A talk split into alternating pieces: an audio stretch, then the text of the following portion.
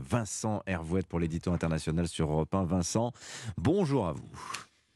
Bonjour Dimitri, bonjour à tous. On, répond quand on dit bonjour. Vous nous dites ce matin, Vincent, que vers l'Afrique compliquée, Emmanuel Macron s'envole demain avec des idées trop simples. Oui, le président part demain pour l'Afrique centrale, le Gabon, les deux Congos, l'Angola.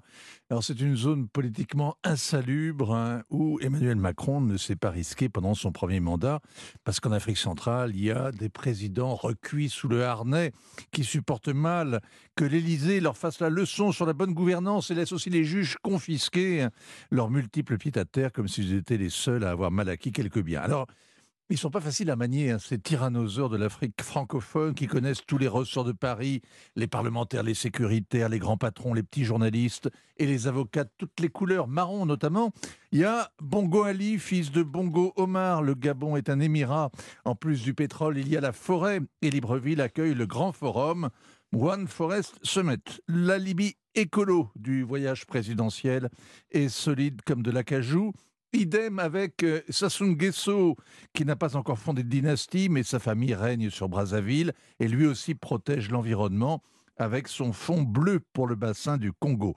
Il y a l'immense Congo-Kinshasa en proie aux convulsions dans l'Est et Emmanuel Macron ne demande qu'à servir de médiateur avec euh, le Rwanda, ce genre de rêve africain qui se termine en général euh, en sanglots de l'homme blanc. Il y a enfin l'Angola.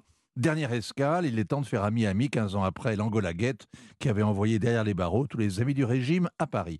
Voilà le programme l'Afrique noire pour oublier les déceptions qu'ont infligées l'Allemagne et l'Union européenne, la Russie et l'Amérique aussi, le Sahel et le Pacifique. J'oubliais le Maroc et l'Algérie qui ont rappelé chacun leur ambassadeur. C'est un record de se chamailler avec les deux à la fois. D'où le grand discours, Vincent, du président hier sur l'avenir de la politique française en Afrique. Il n'y a jamais de petit discours sur l'Afrique. Il faut toujours l'emphase, la culpabilité, dénoncer la France-Afrique. Emmanuel Macron a sabordé le dernier sommet Afrique-France sans trop réaliser que les chefs d'État qui l'ennuient vont chaque année à Pékin pour le sommet Chine-Afrique, à Washington pour le sommet Amérique-Afrique, à Istanbul pour le partenariat turco-africain. Ce qui a réveillé l'Élysée, c'est la musique de Wagner, évidemment. C'est d'avoir été supplanté par les Russes en Centrafrique, au Mali, au Burkina.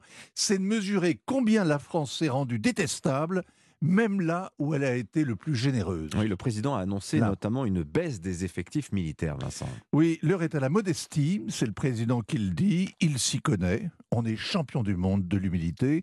Les militaires seront moins visibles, c'est-à-dire moins visés et moins nombreux. S'ils gardent leur base auxquelles ils tenaient beaucoup, il faudra les partager avec les soldats africains qui viendront s'y former ou s'y distraire, les camps devenant des sortes de campus peut-être, on va savoir, euh, défense de rire. La mutualisation, on connaît, on s'y essaie depuis 1997 et on a vite touché les limites de l'exercice. En réalité, l'armée était pratiquement la seule à encore euh, s'impliquer en Afrique. Elle va maintenant payer les fruits amers de l'opération Barkhane. La France sait-elle encore y faire dans son ancien précaré Pardon, sa zone d'influence naturelle depuis les indépendances.